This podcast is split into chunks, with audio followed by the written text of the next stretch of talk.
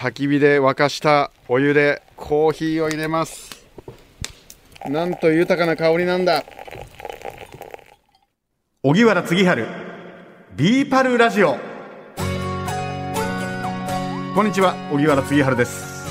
いよいよ焚き火シリーズの最後ですね、はい。自分で、えー焚き木を見つけてで自分で火起こしをして、そしてその火を使ってコーヒーを入れるというはゴールですね。いいよいよやってまいりました、はい。えー埼玉県飯能市にあります。北川キャンピングベースの合田支配人に安全にしかもできるとポイントを上げる焚き火の極意を伝授していただいていますが今回は改めて焚き火の魅力について伺いました。はい。お湯が沸きました。はい、えーね、先ほどから火をつけた分でね、はい。今ずっと、えー、任していました。ようやく沸きました。はいああれにお湯を注ぎたいと思います。はいお願いしますはい、いきますよ。こういう時ね、川手がやっぱり役に立ちますからね。この焚き火で沸かしたお湯でコーヒーを入れますうわーコーヒーのいい香りが漂ってきたなんと豊かな香りなんだいい音がしてる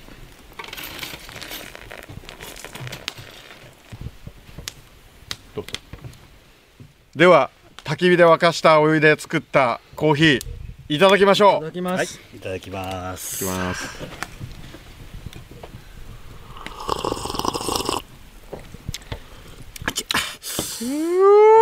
いいね。このこの時間がいいですね。香りとね。ありがたいえー寒くなってきた時にね、えーあったかい、ね、自分で入れたコーヒー何物にも代え難いですねこれはね。いやー小山さんいかがでしたか？美味しいですね。体温まりますね。なんか特にこう寒くなればなるほど火の温かみそしてあの温かい飲み物本当にありがたいですね。ね。火は偉大ですね。偉大ですよ。やっぱりねこのね飲んでるゆったりとした時間もねこれも楽しみの一つですからね。このまったりと言いますかね、うん。焚き火の音を聞きながらゆっくり自分で入れたコーヒーを飲む贅沢な時間ですね。贅沢ですね。なんかあの焚き火を起こすためにはある程度時間が必要じゃないですか、でその時間また家庭がいいですね。うん。そのなんかそうやっぱり普段我々かなりいろいろなんかこの忙しい時代に何でもかんでもその効率を求めちゃう。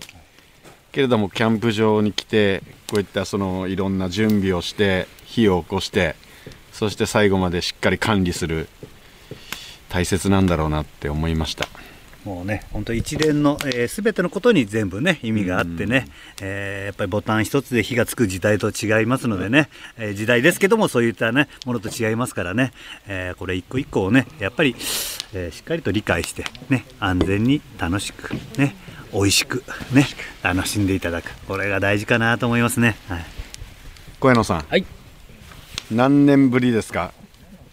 火を見るのはこういこういった焚き火を見るのは何年ぶりでしょあれこれ40年ぶりじゃないでしょうかね。う40年ぶり、はい。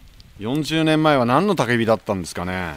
いやこれ子供を連れてね、あの海辺でバーベキューみたいなことをやったことがあって、それ以来だと思います。んその時もうまく火つけられなかったんですよ。これがまた。ああそうですか、はい。やっぱりなんかあのひいいですよね、ええななんでしょうね。なんこう見入っちゃいますね。そう。ずっと見てられる、うん。でビーパル12月号にも書いてあったんですけど街でお酒を飲んでるとつい悪口が出てしまう。けれども焚き火を見ながらお酒を飲んでてもそういうことはないと。あーそこに違いが出てくるんですね。なんでですかね。お酒お酒を飲んでもね、うん。はいまあ、今コーヒーですけどもねやっぱり焚き火を見ながらのお酒もねうん。美味しいですね、うん。まあ、そうなるとやっぱりね悪い発想じゃないんですよね。前向きな、えー発想になるんですかね。そういうことなんですね、まあでも今回あの焚き火についてかなり勉強になりました。ありがとうございます。すごく勉強になりましたでもまだまだね先ほど途中お話したようにね、えーナイフ、うん。えーそのための、えー、と斧、うん。ねえーあとファイヤーブラストメタルマッチ、道具の種類がまた多いですからね、うん。奥はさらに深いと思います。で先ほどあった木の種類ね、うんうんうんうん。えー桜だけですとかね、えーそれによっても香りが違ってきたりしますしね。本当に焚き火、あのー奥が深いと思います、うん。その分楽しんだと思いますけどね。今 YouTube でもこういった延々と焚き火を、えー放送してるチャンネルもあればあとそのイミテーションの火っていうんですか、はい。えっ、とイミテーション暖炉なんかもおありますけどやっぱりみんな火を見て癒されたい時代なんではないかとこの B パルに書いてあります。だったらも YouTube も悪くないけれどもリアルな火がいいんじゃないか。とよりね、うん、っていうふうにあの B パルに書いてありますね。そうだからバーチャルなものでさえ欲しがってる。火を。ね、なかなか火をね自由には起こせないですからねお家でもね、うんうん。うん。バーチャルなもので楽しむ人もいらっしゃるんでしょうけども、ようん。りね、まあ、キャンプ場ちゃんとした管理されたところでね、うん。よりリアルな火で楽しんでいただくの。ね。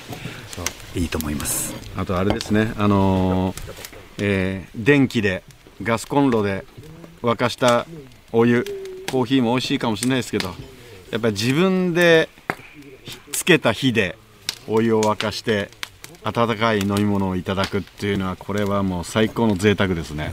ね、いい時間です。